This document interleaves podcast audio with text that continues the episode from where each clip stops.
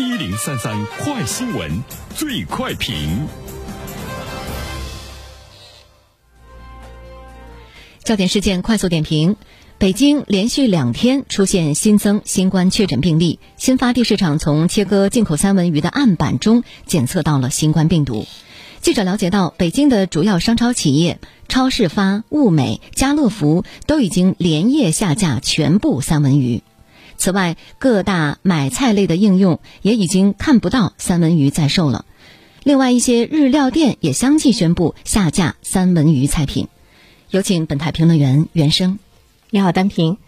呃，我们现在看到呢，除了北京之外呢，全国很多的城市也都开始下架了三文鱼。所以呢，第一点我们想说的是，快速处置啊，精准的防控行动呢是比较迅速，而且呢是在全国铺开。像其他的一些城市，成都、合肥、杭州、南京，还有河南等等吧，全国各地的商超也纷纷加强了对海鲜类产品的管控，而且不少城市的商超全面下架了三文鱼的商品，有很多的日料店呢，其实也是呃受到了一定的这个影响。另外呢，我们看到在六月十四号的时候，中国连锁经营协会食品安全委员会呢，马上呢就有这个通知，坚持将各项防疫落实到位，主动筛查政府部门指定的高风险商品，充分来发挥商品信息化溯源功能，科学研判，依法呢有序的来进行这个相关产品的下架和召回工作。第二方面的话呢，其实我觉得我们需要来正确的认识呢这个三文鱼。其实三文鱼不可能是新冠病毒的宿主哈，呃，海鲜呢不大可能是一种传染源。目前在全世界还没有发现人类和鱼类共患的病毒疾病，而且海鲜类的产品中极少有跟呼吸道病毒的相关的呃传播。三文鱼所谓的携带，准确的说呢，应该是一种被污染。目前的冠状病毒的宿主呢都是。哺乳类的这个动物。第三方面的话呢，我们需要来关注到的就是，目前对于这样的一场新冠病毒的防控、过控的防疫呢，会对我们的这个经济带来特别大的一个影响和杀伤力。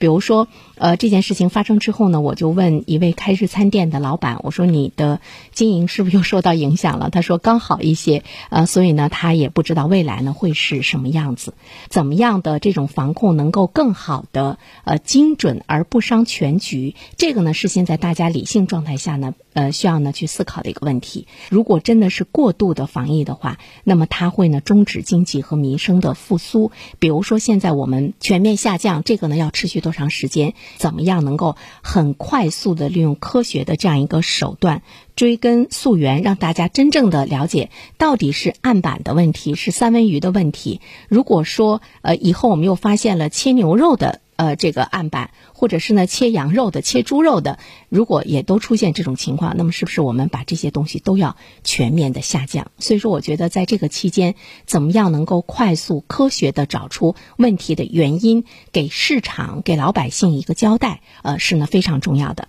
最后一点呢，我们想说的是，我个人觉得做好我们自身的防护工作可能是最重要的。比如说，我们那种好的习惯依然要保持，洗手、消毒、少聚会。不聚会。呃，戴口罩有一个现象，不知道大家是否发现了啊？比如说每年开春的时候呢，我们会看到这个感冒流行会特别严重哈，有很多的医院呢也是这个病人爆满。但是你注意到没有，今年的感冒流行好像是被我们遗忘了，它好像呢没有更多的降临到我们的生活中。那么这跟我们这一段时期以来一直戴口罩来防止呢最基本的一些病毒的传染，其实我们会看到个人的防护做到位的话，它可以避免很多疾病。病的发生，那么也包括呢，呃，新冠病毒它的这样的一种传染的可能性。所以在这一方面，我们个人做好这个防护工作，它应该呢是我们生活中的一个常态。好了，单平，好，谢谢原生。各位听友，大家好，感谢始终如一收听原声评论。不知道你是否听过原声读书？最近呢，我在蜻蜓 FM 上上线了一本书《终身成长》，非常期待着你可以听到它。《终身成长》这本书很有名气啊，它坐镇亚马逊心理类畅销榜已经有十年的时间。这本书呢是向我们讲述思维模式会对我们的行为方式产生深远的影响，可以决定我们成为什么样的人。它颠覆了传统成功学的观念。您可以在蜻蜓 FM 上搜索“原声解读终身成长”，就可以听到喽。谢谢你。